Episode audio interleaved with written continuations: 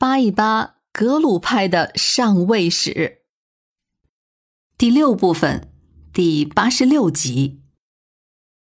仓央嘉措的死讯传到了拉萨，激起了更大的波澜。拉藏汗当然在第一时间就行动了。其实，早在他上书给康熙皇帝告发仓央嘉措的同时，他就已经在物色新的达赖喇嘛人选了。因为当初他上奏的时候建议的是废黜，也就是不承认仓央嘉措是六世达赖，所以他新选的达赖喇嘛依然还是要沿用六世的名义。新的人选是药王山上一座寺庙内的一位僧人，据说当年也是在寻访五世达赖的转世灵童的时候，他是候选的四个人之一。这大概也就是此人能够入选的重要原因吧。还是由五世班禅为这位新的灵童取了法名，叫义西嘉措。不过，此时的这位所谓灵童已经是二十几岁的成年人了。五世班禅出面为义西嘉措受戒、取法名，并且主持了他的坐床仪式。五世班禅的此举，大概也是出于对仓央嘉措的极度失望吧。不过，五世班禅的态度倒是极大的影响了康熙皇帝对这位新六世达赖的看法。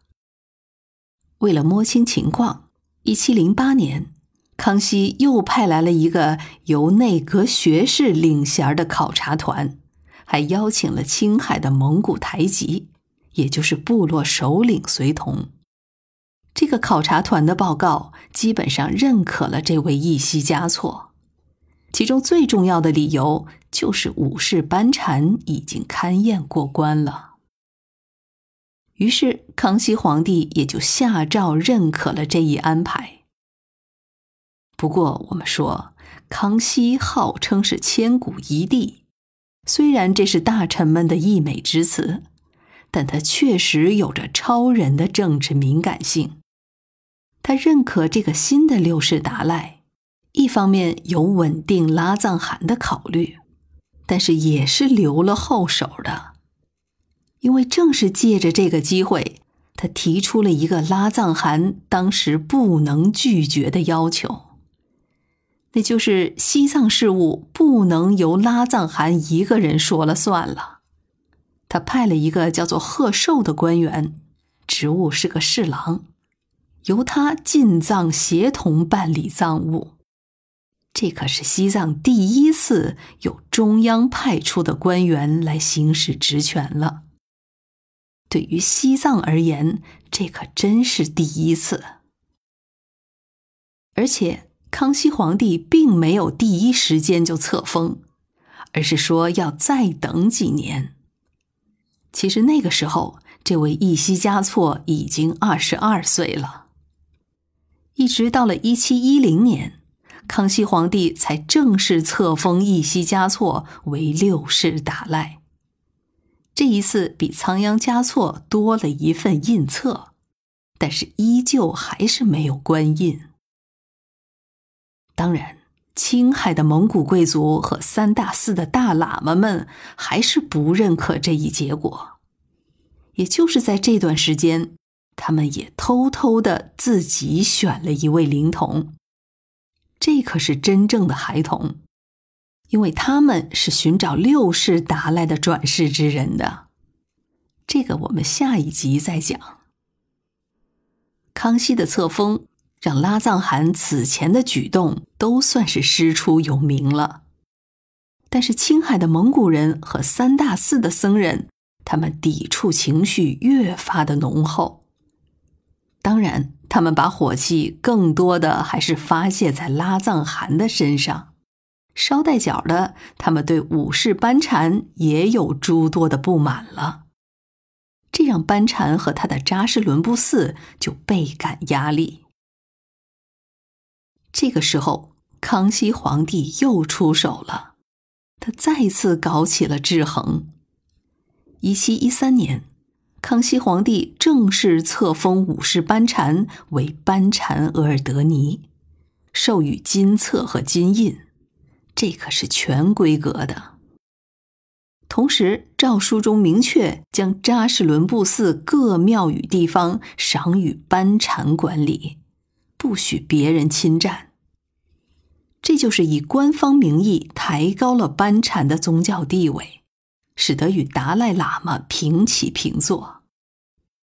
在这个敏感的时段多少也是在敲打拉藏汗、三大寺和青海蒙古。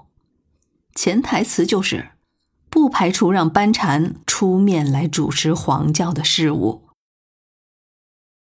其实早在一六九三年，康熙帝就派遣过一名御史来到西藏，邀请班禅进京，那就是想要当面敕封他的。